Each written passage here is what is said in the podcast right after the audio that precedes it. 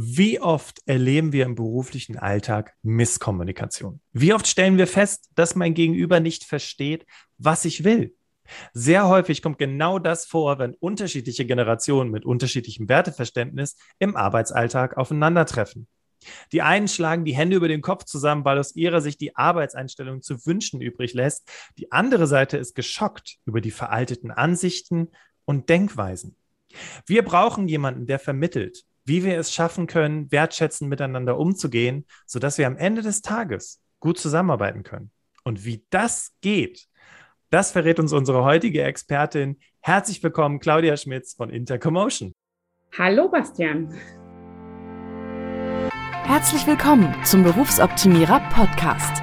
Der Podcast zu allen Themen rund um Bewerbung und Karriere. Jeden Mittwoch um 6 hörst du die neuesten Insights, die dir dabei helfen, beruflich das nächste Level zu erreichen.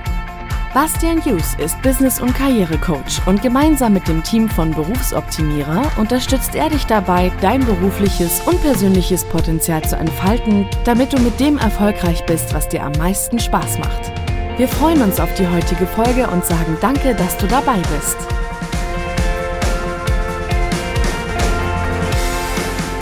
Herzlich willkommen, Ladies and Gentlemen, zum Berufsoptimierer Podcast zu einer weiteren Folge und heute wollen wir über das Thema Generation Z sprechen.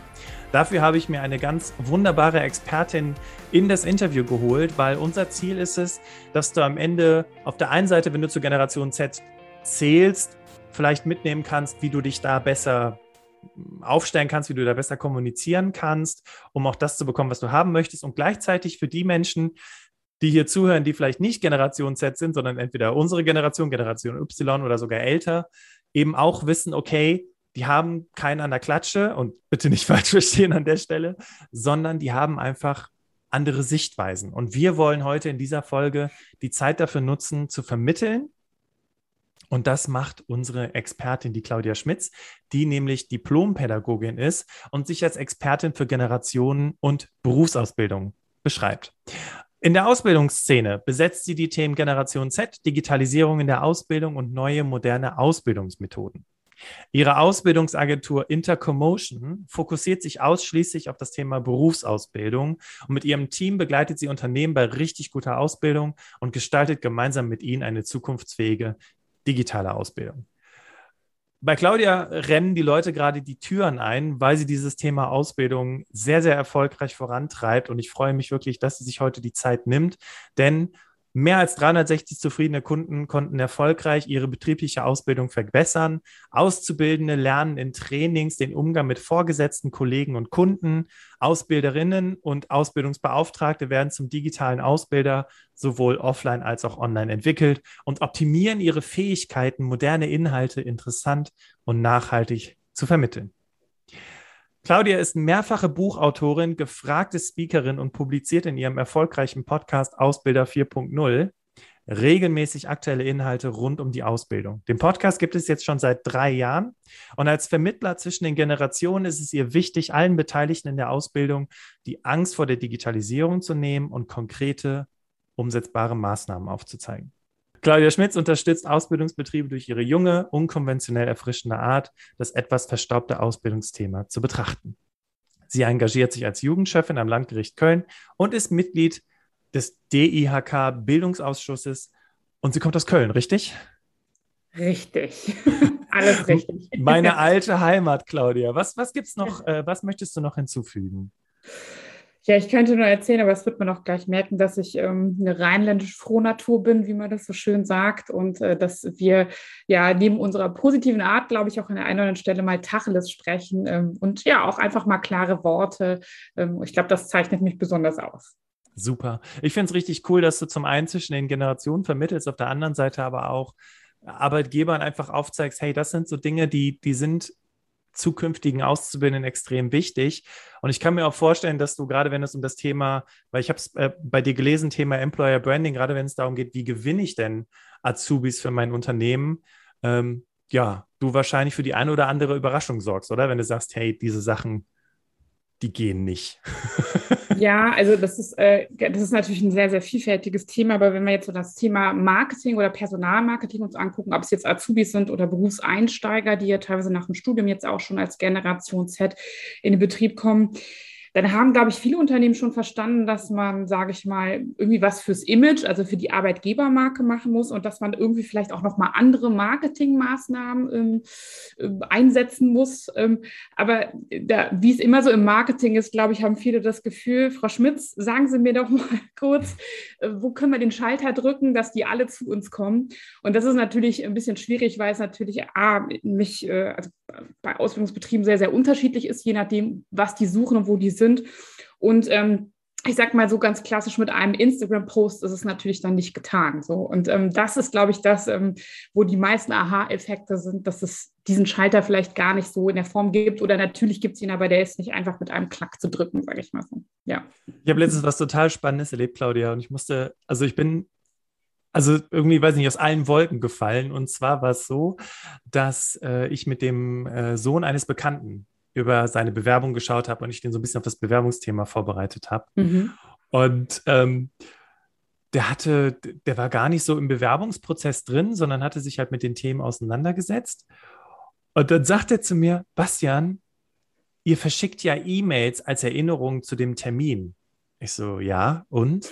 Er sagt er, ich lese doch keine E-Mails. Also, ja. und er war, ja, das, ja? Das ist super witzig, weil sich die meisten, ähm, gerade Schüler jetzt, sage ich mal so, ne, also die wirklich jetzt dann so im, im, im Bewerbungs, äh, in der Bewerbungsphase sind für eine Ausbildung, die legen sich diese E-Mail-Adresse meistens für die Bewerbung an. So.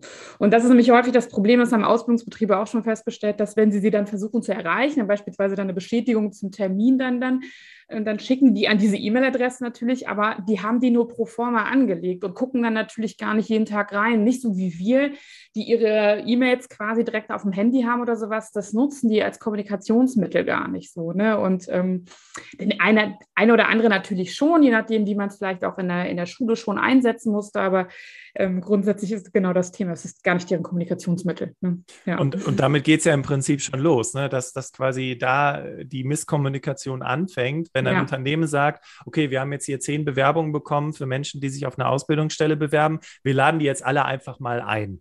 Und dann mhm. schicken die das raus, rufen vorher gar nicht an und dann erscheint keiner, weil eventuell keiner die E-Mail gelesen hat. Ja. Lebst du das ja. auch, wenn du mit deinen Kunden arbeitest?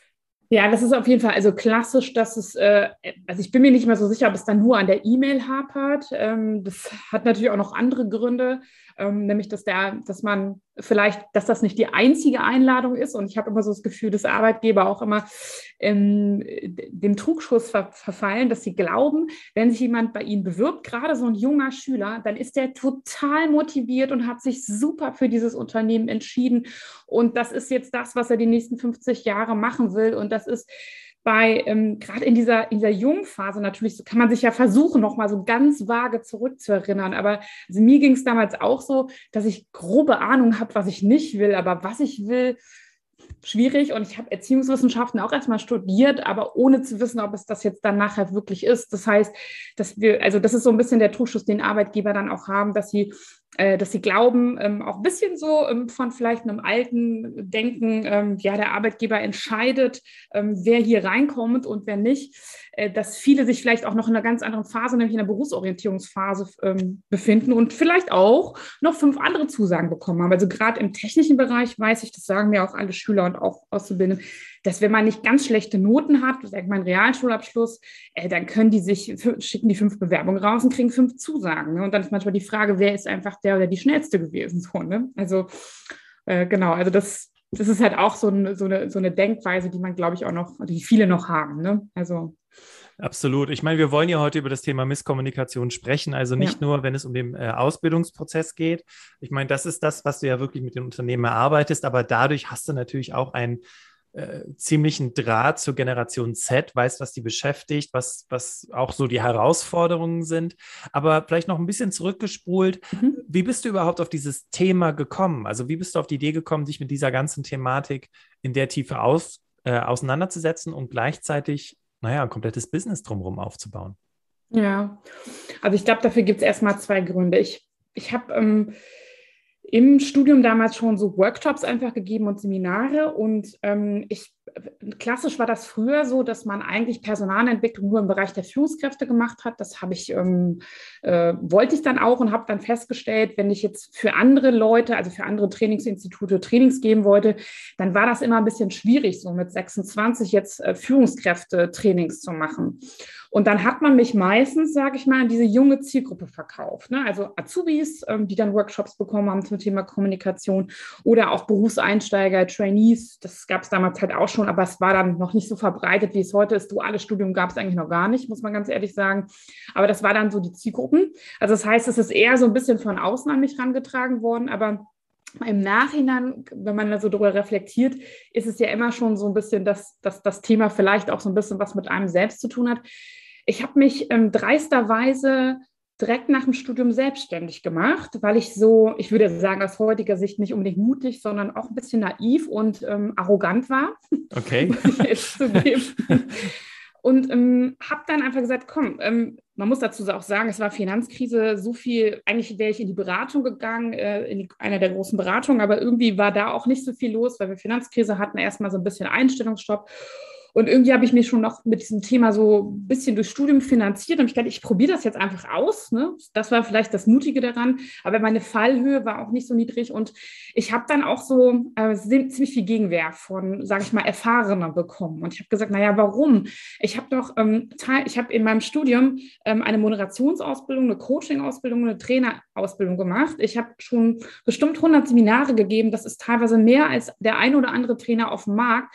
Warum kann ich denn nicht probieren? Spielen so. Ne? Und das, dadurch ist, glaube ich, auch so ein bisschen die Entscheidung gewachsen, einfach als junger Mensch zu sagen, es ist nicht so, dass man erstmal 20 Jahre Erfahrung sammeln muss und dann mal irgendwann Führungskräfte, Coach und Trainer zu werden oder überhaupt Unternehmer, weil das bin ich ja heute in meiner Funktion eher, sondern eher zu sagen, ähm, ich probiere das einfach mal aus und ich, ähm, meine, meine Fallhöhe ist nicht groß und deswegen mache ich das. Deswegen gab es, glaube ich, damals zwischen mir und den älteren Generationen schon so diesen Generationskonflikt. Gar nicht auf Kundenseite, sondern eher, sage ich mal, auf ähm, ja, Kollegenseite, würde ich mal so sagen. Ne?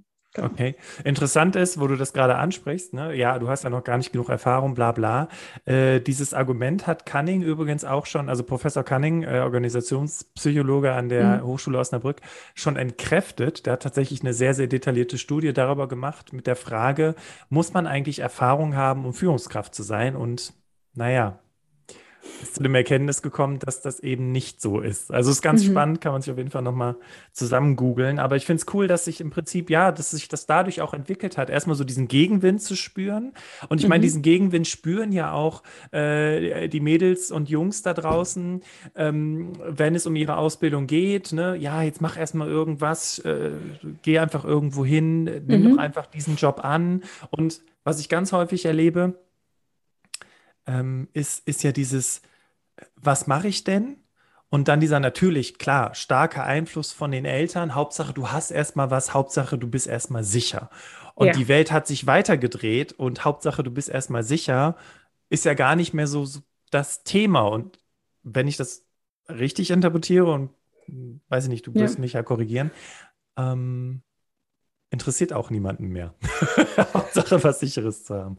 Ich meine, wobei ja, in der Corona-Pandemie hat sich ja. ein bisschen geändert, wie aktuell nee, Also da würde ich, da kann ich gleich was zu sagen. Also bei der jungen Generation ist das auf jeden Fall wichtig. Ne? Deswegen, also wir können ja gleich mal, ich kann ja gleich mal erzählen, welche Berufe ähm, so wichtig für die sind. Ähm, da ja. wird man dann doch wieder merken, wie wichtig so Krisen oder was für Einflüsse Krisen haben und so. Aber kurze Anekdote dazu. Also mein Vater, äh, der das Ganze ja auch von außen ein bisschen betrachtet hat, damals in der Selbstständigkeit, ähm, ähm, selbstständiger Handwerker, muss man dazu sagen, hat ähm, äh, erst, sage ich mal, so Ruhe gegeben, sage ich mal, ähm, und hat sich entspannt. Also er hat mich nie kritisiert dafür, aber hat sich entspannt, als ich mein erstes externes Büro hatte, weil er immer darauf gewartet hat, wann ich endlich mein Ladenlokal aufmache. Und Büro war dann okay für ihn und dann so der erste Mitarbeiter oder so, das war dann nach ein paar Jahren, da hat er gemerkt, okay, es ist doch dann nicht, ne, so, er konnte dann was mit anfangen. Aber das, und ja, da haben wir wieder diesen Generationenunterschied. Ne? Ja, bei, ja, weil, äh, ich glaube, du arbeitest wahrscheinlich jetzt auch bedingt durch die Pandemie wahrscheinlich extrem viel von zu Hause aus oder hast du ein Büro nach wie vor? Ja, ja, wir haben auf jeden Fall ein Büro. Ähm, das äh, liegt auch daran, dass wir, also dass ich auch irgendwie hoffe, dass es mal wieder anders sein wird.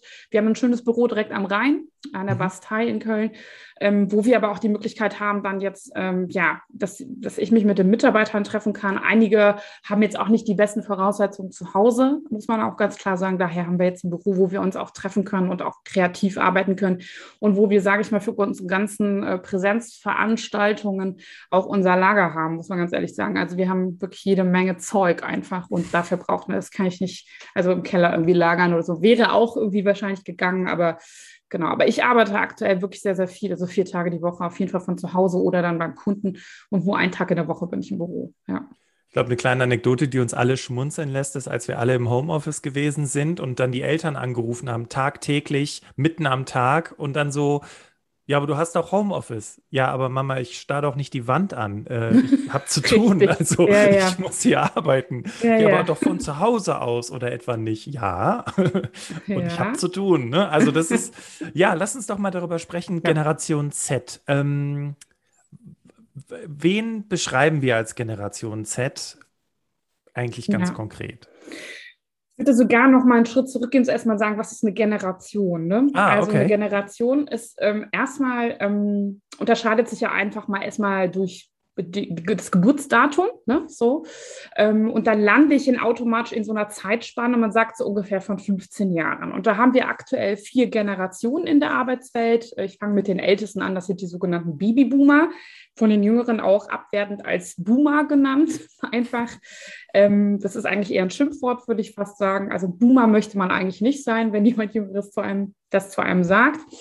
Ähm, dann gibt es die Generation X, äh, die Generation Y, so wie wir, ähm, die auch Millennial, Millennials genannt werden, weil wir äh, nach 2000 erst ins Berufsleben eingestiegen sind. Und dann gibt es halt ganz anschließend die Generation Z, die jetzt so beginnend, aber auch noch langsam erst ins Berufsleben reinguckt. Die sind ähm, so nach 1995 geboren. Es gibt auch andere Studien, wo, wir, wo man sagt 1990. Aber wenn man, wenn ich so wenn ich jetzt mal so mit meinem subjektiven Blick darauf schaue, merke ich so, dass es doch dann eher die, der Klasse, der, ähm, der klare Cut ab 1995 ist.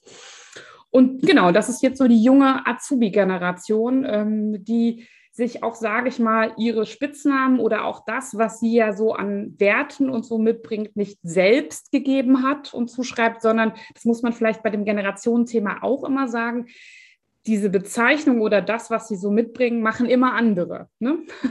Okay. Also es nehmen immer andere vor. Also äh, ein Generationszettler sagt nicht, ich bin so und so, sondern das haben die Generationen davor wahrscheinlich ähm, in der Beobachtung oder im Vergleich zu den Generationen immer gesagt. So. Und das ist ja meistens, da ist ja dann schon auch eine gewisse Bewertung natürlich auch immer drin. Ne? Oder zumindest eine Unterscheidung zu anderen Generationen, um es mal so neutral zu formulieren. Und birgt natürlich Potenzial von Missverständnissen und Misskommunikation, oder? Ja, ja, auf jeden Fall, genau. Ja, also ich muss auch sagen, ähm, ich habe ein YouTube-Video bei, bei, ähm, ja, bei YouTube, genau. Das ist jetzt auch schon, glaube ich, drei Jahre alt. Das ist auch ein Video, was, dessen Tonspur ich für den Podcast mal genutzt habe. Und jetzt in der Corona-Zeit hatten anscheinend viele Leute das, auch Zeit, das anzugucken, was mich erstmal gefreut hat, aber ich habe auch echt massiv viel Shitstorm von der Generation Z bekommen, weil sie sich ein bisschen missverstanden gefühlt haben. Ich habe mir das Video nochmal zwei, dreimal angehört und ich habe festgestellt, ich habe es nicht so gemeint, wie sie es aufgenommen haben. Aber es ist natürlich eine Beschreibung. Ne? Und ich habe die Generation Y gegen die Generation Z einfach mal so an fünf Fakten nochmal natürlich auch polemisch und natürlich auch ein bisschen überspitzt versucht zu vergleichen, was natürlich generell auch schwierig ist. Ne? Ähm, man muss noch eins dazu sagen, es gibt natürlich auch immer so Klischee in der Generation, aber man muss auch noch mal genauer reingucken, denn es gibt vom Sinus-Institut sogenannte Milieus. Das heißt, so eine Generation unterscheidet sich dann doch auch noch mal in ihren einzelnen Milieus. Das heißt, auch da noch mal nach unterschiedlichen Werten. Okay. Und grundsätzlich kann man auch natürlich einfach sagen, natürlich Geburtsspanne ganz klar. Aber man kann nicht ähm, einen, sage ich mal, 20-Jährigen mit einem 60-Jährigen vergleichen. Das liegt nicht nur an der Geburtsspanne, sondern eigentlich nach dem, also liegt es an dem unterschiedlichen Wertesystem. Und da kommen wir nämlich zu einem Hauptunterschied eigentlich, nämlich Thema auch Missverständnisse. Die Frage ist ja dann, wann entwickelt sich eigentlich so ein Wertesystem? Weil wenn es sich erst mit 60 entwickelt, dann ist, es wieso? Es ist ja erstmal hinfällig, überhaupt über Generationen zu sprechen, sondern es entwickelt sich im Alter von 11 bis 17 Jahren. Also das Weltbild, wie ich über das Leben denke und was mir wichtig ist, auch von Arbeit und von Ausbildung. Und alles, was ich in dieser Altersspanne erlebe, ähm, prägt mich natürlich. Also was gibt es für gesellschaftliche Entwicklungen, was passiert in der Familie, was passiert in der Schule, was passiert in der Freizeit. So. Und deswegen kann ich natürlich nur, sage ich mal, die Jugendzeit eines jungen Menschen mit der Jugendzeit eines, sage ich mal, Babyboomers vergleichen. Ah. Und da gibt es natürlich unterschiedliche Werte. Und das ist natürlich klar. Ich kann, mir, kann man sich vorstellen, ein Babyboomer hat eine ganz andere Jugend gehabt und deswegen ist es auch so unterschiedlich, was ich vom Leben eigentlich möchte. So. Klingt ja, also 11 bis 17 ist auch schon so ein bisschen, was heißt so ein bisschen, ist auch so die Zeit der Pubertät, oder? Genau. Täusche ja. ich mich da jetzt, ne? Ja, also ja, die Zeit, genau. die besonders anstrengend für einen selbst und für andere ist. Richtig, genau. Ja, auch immer wieder abzuwägen. Ne? Also ja. natürlich ähm, differenziert sich das nochmal ein bisschen aus ähm, über die Jahre danach. Bis, ich sag mal, so im Alter von 30 gibt es da auch so, ähm, ja, gibt es ein bisschen Literatur dazu, die sagen, da kann man nochmal ein bisschen nachjustieren. Als Ausbildungsbetrieb ist da immer so der Hinweis. Aber natürlich, ähm, ja, da entsteht schon ganz klar zumindest so das grundsätzliche Wertesystem. Vielleicht nicht immer ganz klar, was ich schon im Leben machen möchte, aber so, was ist mir wichtig. Ne? Und ähm, das ist natürlich ähm, spannend. Ich fand das schon mal ganz wichtig als Hinweis für die Menschen, die jetzt älter sind, aber auch die Menschen, die der Generation jetzt entsprechen, unabhängig davon, dass wir jetzt sagen, die Generation Z ist so, einfach zu wissen, hey, zwischen 11 und 17 ist, passiert das, wie du die Welt bewertest. Mhm. Und Menschen, die älter sind, die haben das natürlich zu einem anderen Zeitpunkt getan als Menschen, die jünger sind. Weil beispielsweise, du hast ja gerade, wir sind ja beide Generation Y, das heißt, wir haben beide die Finanzkrise erlebt. Mhm. Äh, Sicherheit und äh, solche Dinge waren uns ja auch wichtig. Trotzdem fragen wir ständig nach dem Warum, wie man ja so der ja. Generation nachsagt. Ähm, und die Generation 11 bis 17, die jetzt gerade aufwächst, die erlebt natürlich eine ganz andere Welt. Für die ähm, spielen ganz andere Dinge eine viel größere Rolle. Und das ist ja das heißt, den ersten Tipp, den wir schon mal mitnehmen können, wenn du die Hände über den Kopf zusammenschlägst, weil du denkst, was für eine bescheuerte Arbeitsmoral hat denn dieser junge Mensch, hat einfach ein anderes Weltbild.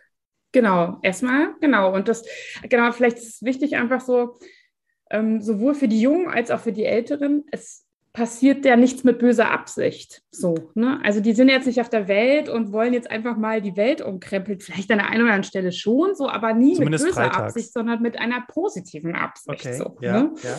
Und ähm, das ist manchmal vielleicht im Detail nicht immer nachzuvollziehen. Ne? Ähm, an gewissen Beispielen merkt man das ja auch, aber äh, genau das ist es. Ne? Also die machen das erstmal nicht mit böser Absicht, sondern weil sie so geprägt worden sind. Und da muss man nochmal dazu sagen, vielleicht auch hin, also Richtung Ältere, ein Einflussfaktor sind Eltern.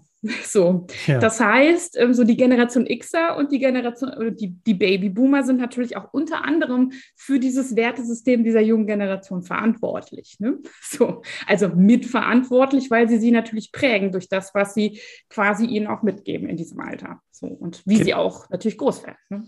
Kindeserziehung ist anders als vor 20 Jahren. Ja. Ähm, die Themen, die gesellschaftlichen Themen sind anders als vor 20 ja. Jahren, die Probleme sind anders als vor 20 Jahren. Ja. Ah, jetzt wird langsam ein Schuh draus. Okay. genau. Kann man denn trotzdem, also wenn ich jetzt hier Zuhörerin oder Zuhörer bin und sage, okay, äh, gibt es vielleicht so eine Art Katalog, äh, wo ich einfach sagen kann, okay, das ist äh, ein klassisches Verhalten. Oder nee, pass auf, wir nehmen nicht einen Katalog, das ist Blödsinn, weil das hilft mir nicht, sondern wir nehmen ähm, äh, erkennbare Signale. Mhm, Woran, ja. also, Woran erkenne ich mehr? Ja, eins Außer ist natürlich Alter, das Alter. Ja. Ne? Eins ja. ist natürlich das Alter, aber welche Verhaltensweisen sind denn typisch für die Generation Z? Ich glaube, das ist, ja, das ist ein guter Weg. Also, ähm, also man kann, glaube ich, viele nennen, aber da, wo, wo man die größten Unterscheidungen vielleicht zur Generation davor nehmen und äh, die auch am meisten auffallen, das ist ähm, wirklich erstmal sagen, das sogenannte Work-Life-Separation, sagt man dazu. Also wir sind ja groß geworden oder erwarten in der Arbeitswelt, dass man möglichst flexibel ist, ne? also die Generation Upslaner. Und wir wollen, wir, wir können auch mal mittags zwei Stunden Pause machen, dann gehen wir noch mal eine Runde laufen oder zum Yoga oder kümmern uns um andere Dinge. Aber wir sind auch bereitwillig abends noch mal um acht oder neun quasi den Laptop aufzuklappen. Grundsätzlich merkt man bei der jungen Generation, dass sie eher sagen, hm, ich würde das gerne separieren. Also es das heißt nicht, dass ich jetzt nicht mit meinen Freunden, äh, mit Auszubildenden oder auch äh, vorgesetzten Kollegen irgendwie befreundet sein möchte. Aber grundsätzlich trennen die das sehr, sehr gern. Und deswegen, und das stellt man auch durchweg durch die Bank fest, fangen die alle sehr, sehr gerne morgens früh an und hören gerne früh auf, weil das Leben danach beginnt ja erst. Ne? So, also es ist eine klare Trennung. Lieber auch gar keine Pause machen, eher durchziehen. Ähm, alles, was, sage ich mal, länger als 15 Uhr ist, ist halt schon deswegen schwierig, weil man ja noch ein paar andere Dinge zu tun hat. Also ich meine das jetzt wirklich auch wertfrei. Ähm, wenn man das vielleicht mit einem Babyboomer vergleicht, der sagt, okay, für mich ist Arbeit irgendwie erstmal alles, um die Familie am Leben zu erhalten dann kümmere ich mich nicht so stark um das Thema Freizeit. Das ist bei dieser jungen Generation am extremsten, vielleicht von allen Generationen. Die möchten sich um Familie kümmern, um Freunde, ähm, auch um Ruhe, ein bisschen chillen, ein bisschen ausruhen ist wichtig. Nicht nur Schlaf, sondern auch wirklich Entspannung. Das Thema Sport, ähm, Körper an sich. Also man hat ganz viele Themen und vielleicht auch noch die Berufsschule oder irgendwie ein privates anderes Thema. Vielleicht habe ich privat nebenbei auch noch einen kleinen YouTube-Kanal im Laufen, wo ich irgendwie, keine Ahnung, mein Essen filme oder sowas. Also das ist ja nicht, nicht, ähm, nicht selten, dass sie noch so kleine andere Projekte haben und dafür brauchen sie natürlich auch die Zeit. Ne? Das heißt, deswegen wollen die auch gerne früh Schluss machen. Und deswegen kommt vielleicht auch an der einen oder anderen Stelle mal die gar nicht böse gemeinte Frage, ähm, kann ich am Freitag früher nach Hause gehen? Das kann ja, allein diese Frage kann ja schon bei einem älteren Kollegen oder Kollegin ähm, zu hohen Irritationen und vielleicht Aggressionen führen, weil man sagt, was nimmt dieser Auszubildende, diese Auszubildende sich vielleicht raus? Dabei hat sie nur gefragt, weil sie hat halt noch ein paar andere Themen so. Ne? Ähm, viele Fragen von denen sind dann auch eher naiv und gar nicht bös gemeint, sondern in dieser Hinsicht einfach auch vielleicht das Verständnis, dass die noch ein paar andere Dinge haben, die sie auch erledigen wollen, die ihnen vielleicht wichtiger sind als wir den Stellenwert dieser, der, der Ausbildung oder des Berufs halt zuschreiben. Genau. Das heißt, ähm, um das mal kurz zusammenzufassen, also wir nehmen jetzt ja. mal die Generation Babyboomer, das sind ja die, die vor Generation Y waren, richtig? Nee, das sind die Ältesten ne, vor der Rente. Okay, das sind die Ältesten. Also ich meine jetzt mal, ich, ich meine jetzt die Generation. Äh, Generation ähm, X dazwischen. Genau, also die sagt, ja. Arbeit ist das Wichtigste, weil ich damit für die Familie sorge, ich sorge für ja. Sicherheit und so weiter und so weiter. Genau. Weil da könnte man ja jetzt auch pauschal sagen, Spaß am Job spielt ja eigentlich auch keine so große Rolle, weil die Arbeit genau. ist der Mittel zum Zweck. Ja. Jetzt haben wir die Generation Y, wo viel mit Selbstverwirklichung zu tun hat und äh, ich möchte mich entwickeln, ich möchte Spaß haben, ich möchte ähm, mich hier äh, auf der Arbeit entfalten und mhm. viel Verantwortung übernehmen. So. Mhm, und ja. dann haben wir Generation Z, wo ich mich dann frage, okay, welche Rolle spielt dann Arbeit überhaupt für die? Ist es dann wieder eh wie Generation Z, Mittel zum Zweck oder, oder wie kann man das dann ja, es ist, es ist mehr oder weniger, also es ist ein bisschen von allem etwas. Es ist, ähm, es muss gar nicht die, also die wahnsinnige Entwicklung sein, sondern es soll mir Geld bringen, damit ich den Rest, sage ich mal, finanzieren kann, würde ich eher sagen. Ne? Ähm, es soll mir aber auch Spaß machen, also es soll bloß nicht zu anstrengend oder, auch zu unspaßig sein. Also ich möchte ja schon auch in der, aber diesen wahnsinnigen Ehrgeiz, würde ich sagen, den spüre ich da nicht ganz so stark, wenn ich das jetzt vergleiche. Was nicht bedeutet, dass die nicht ehrgeizig sind, aber schon, wo sie sagen, okay, also man merkt schon eher so eine Tendenz zu sagen, ich reduziere eher die Stunden auf 20. Also wenn man die fragt und sagt, was würdest du mal für einen Job machen, dann sagen die einen Vollzeitjob mit 30, 35 Stunden. Da würden die älteren Generationen jetzt sofort anfangen zu lachen und zu sagen, das ist doch ein Teilzeitjob. So, ne? Und das mal so zu sagen, also es ist so, das heißt nicht, dass die, dass die Arbeit irgendwie nicht wichtig ist, aber es bedeutet im Prinzip, dass man so viele andere Dinge zu tun hat und dass, ähm, ja, das ist nicht, das muss jetzt nicht das total bombastische sein, wo ich mich, also ich sag mal so, die Generation Y hat einfach den Ehrgeiz in allen Dingen. Den besten Partner, den besten Job, die beste, die meisten Reisen gemacht, ähm, den besten Body und so weiter. Und diesen fiesen Ehrgeiz, den hat die jüngere Generation nicht so. Vielleicht auch aus, also ich sag mal so, auch ein bisschen gesündere Einstellung an okay, der einen oder anderen Stelle, würde ich schon sagen. So, ne? Genau, ja. Ah, das heißt, Generation ja. Y feiert sich ja total auf Social Media, während das für Generation Z vielleicht jetzt nicht unbedingt jobmäßig oder partnermäßig so wichtig ist, sondern es geht eher darum, sein eigenes Projekt zu haben, ja. ähm, da noch so ein bisschen, wie du schon gerade sagtest, diesen YouTube-Kanal zu haben oder halt doch eine Art Influencer ja. zu sein. Ich hatte bei dir in deinen ähm, Podcast-Folgen mal durchgescrollt, äh, was ist, wenn du Azubis als Influencer hast und so weiter. Fand ja. ich ganz spannend. Also, Aber es möchten nicht alle. Also viel ist auch Konsum, ne? Also okay. das heißt nicht, dass jeder Influencer werden will. Ne? Das, ähm, also das ist eher auch Konsum. Ich würde mal so sagen, 95 Prozent konsumiert gerne ähm, und äh, konsumiert auch über diese Social-Media-Kanäle, aber es muss nicht unbedingt ähm, Influencing selbst sein. Ne? Also die ähm, nicht alle stellen sich natürlich gerne vor die Kamera, macht auch kaum jemand gerne von uns, ne? Das muss man auch ganz klar sagen. Ne? So. Ja, absolut. Außer absolut. Personen vielleicht mit, wie wir mit einer leicht narzisstischen Tendenz.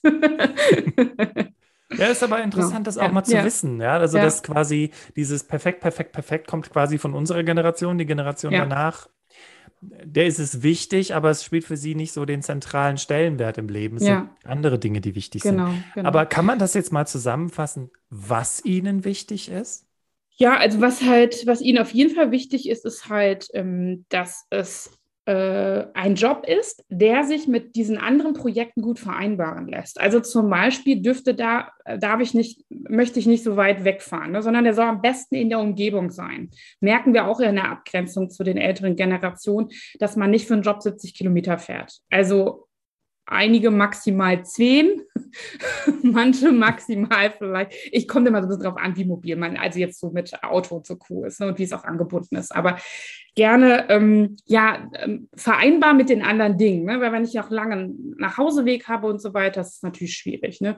Und natürlich auch das Thema so digital ist sicherlich bei der Generation das, das also Wichtigste oder ich sage gar nicht das Wichtigste, für, für die ist das so selbstverständlich. Die stellen das gar nicht ähm, die, die, die, fordern das gar nicht, sondern für die ist das eher ungewöhnlich, wenn es nicht so ist, sage ich mal so. Und da finde ich auch nochmal ein Unterschied. Also ich glaube, wir beide so sind jetzt mal mit der mit dem Thema Digitalisierung natürlich groß geworden, aber eher, sage ich mal, analog. Ähm, und wir haben ein, wir haben ein PC irgendwo im Keller gehabt, wo man mit Disketten und so weiter, das war dann so unsere Zeit, wo es dann sich natürlich entwickelt hat. Aber die sind natürlich auch mobil, also mit nicht mobil in dem Sinne, dass sie rumreisen, sondern ihr Smartphone und auch ihr Laptop ist an ein Internet angebunden gewesen. Das heißt, ständig auch Internet zu haben, ist für die auch, ähm, also für uns natürlich auch, aber für die halt auch das Selbstverständliche. Das heißt zum Beispiel, ich sage es jetzt mal so klassisch im Ausbildungsbetrieb oder überhaupt im Betrieb, ähm, einen Laptop zur Verfügung gestellt zu bekommen, wenn ich, ähm, wenn ich äh, für die Berufsschule damit arbeiten soll. Ne, gerade im letzten Jahr ist das natürlich noch wichtiger geworden. Ähm, aber auch, sage ich mal, für die Berufsschule oder auch Inhalte, die ich für den, Aus, für den Ausbildungsberuf brauche, zur Verfügung zu haben. Also dieses On-Demand zur Verfügung zu haben. Nicht erstmal zu gucken, wo finde ich das jetzt, da muss ich mir vielleicht irgendwo ein Buch ausleihen oder es, das Buch liegt zu Hause, sondern dass ich die Möglichkeit habe, Bücher aus der Berufsschule oder auch die, sage ich mal, die Infos, die vielleicht irgendwo versteckt im Intranet sind, eher sehr, sehr einfach zugänglich über meinen Laptop, den ich für den Ausbildungsbetrieb habe oder auch für mein Smartphone zur Verfügung zu haben. QR-Code an der Maschine, um da irgendwie was, äh, um die technischen Details da zu erleben. Oder ähm, um im Prinzip sehr schnell über ein Tool einfach auch die betriebsspezifischen Infos auch einfach abfragen zu können und nicht, ähm, ja, nicht drauf warten zu müssen ne? oder nicht zu suchen zu müssen, sondern zu sagen, okay, ich will das jetzt lernen, jetzt möchte, äh, jetzt beschäftige ich mich damit und nicht, und das vielleicht noch so zu diesem On-Demand, so der, der letzte Satz, wenn ich, ähm, wir sind es noch gewohnt und die älteren Generationen davor, man kriegt so einen Lehrgang, man hat so einen Workshop und dieses Wissen, vielleicht auch in der Berufsschule, setze ich erst ein halbes Jahr später ein. Da weiß man, dass da bleibt nicht so viel hängen. Ne? Also vielleicht, weil das Thema einem Spaß gemacht hat, ein bisschen, aber nicht viel. Und deswegen fordern die halt auch zu sagen, okay, wenn das natürlich nicht immer synchron übereinander gehen kann, ähm, dann aber die Infos, wenn ich sie gerade in der Fachabteilung brauche, Thema Buchhaltung, dass ich dann darauf zugreifen kann und mir nochmal angucken kann, wie geht denn das mit dem Buchen, ohne dass ich da jetzt äh, erstmal nochmal einen Workshop zu brauche oder sowas, ne? sondern dass ich diese Inhalte zur Verfügung habe. Das ist denen, glaube ich, am allerwichtigsten.